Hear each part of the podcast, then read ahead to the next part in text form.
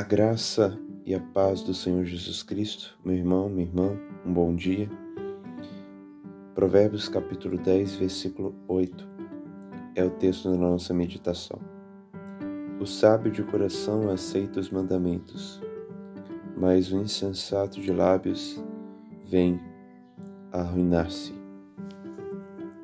A palavra de Deus tem muitos conselhos para a nossa vida muitos provérbios, muitos discernimentos, ensinamentos que nós precisamos ouvir e guardar no coração, como nós já vimos anteriormente aqui no livro de Provérbios. Feliz é aquele que ouve a palavra de Deus e a guarda e a pratica. E o versículo que nós lemos é o provérbio de Salomão, onde ele nos informa que a pessoa que é sábia, sábia realmente no seu coração, ela aceita os mandamentos. Ela reconhece os mandamentos de Deus. E esse aceitar não é apenas insentar, aceitar confiando que aquilo é verdadeiro, mas aceitar e evidenciando na vida praticando. Se você é uma pessoa sábia, realmente você anda na sabedoria de Deus. Você guarda a palavra de Deus. Tem prazer em ouvi-la? Tem prazer em lê-la? Tem prazer em compartilhá-la? Tem prazer em praticá-la? Porque o sábio de coração, ele aceita os mandamentos. Ele aceita os conselhos divinos o ensinamento que desce do céu. Ele aceita a palavra de Cristo. E a palavra de Cristo passa a abundar ricamente no coração dessa pessoa.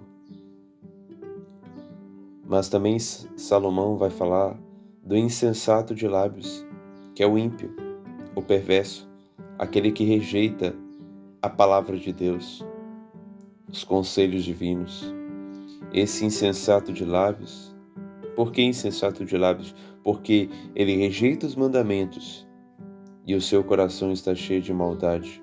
Então os seus lábios apenas externam uma realidade interior. O que ele fala apenas deixa bem claro o que está dentro de seu coração, que não são os mandamentos de Deus, mas é a própria perversidade. Porque enganoso é o coração do homem desesperadamente corrupto quem o conhecerá? Esse insensato de lábios, o perverso, ele vem arruinar-se. O Senhor Jesus Cristo disse que Ele é o caminho, a verdade e a vida. Ora, quem não crê em Cristo, então não está andando no caminho, não está vivendo a verdade e nem mesmo tem a vida. Logo, está andando em atalhos cheias de mentira e falsidade que levam à morte. E qual o resultado disso? A ruína, a podridão, a ruína iminente, a condenação, a morte eterna. Existe dois caminhos. O caminho estreito, que é o caminho da sabedoria de Deus, que leva ao céu existe o caminho largo, que é o caminho da tolice. Não importa se você é rico ou pobre, intelectual ou leigo, não importa. O caminho da sabedoria, o caminho que leva a vida, é o caminho daqueles que guardam os mandamentos de Deus. Guardar os mandamentos de Deus é o selo que testifica se de fato nós somos sábios de coração, se nós tememos ao Senhor de verdade. Então a reflexão que nós precisamos fazer é: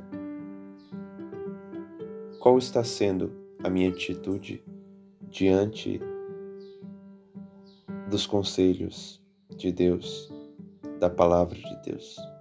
Deus tem muito conselho para nos dar. Ele quer que nós vivamos em santidade. Ele quer que nós renunciemos o pecado. Ele quer que nós abandonemos os vícios. Ele quer que nós abandonemos a mentira e seguimos a verdade.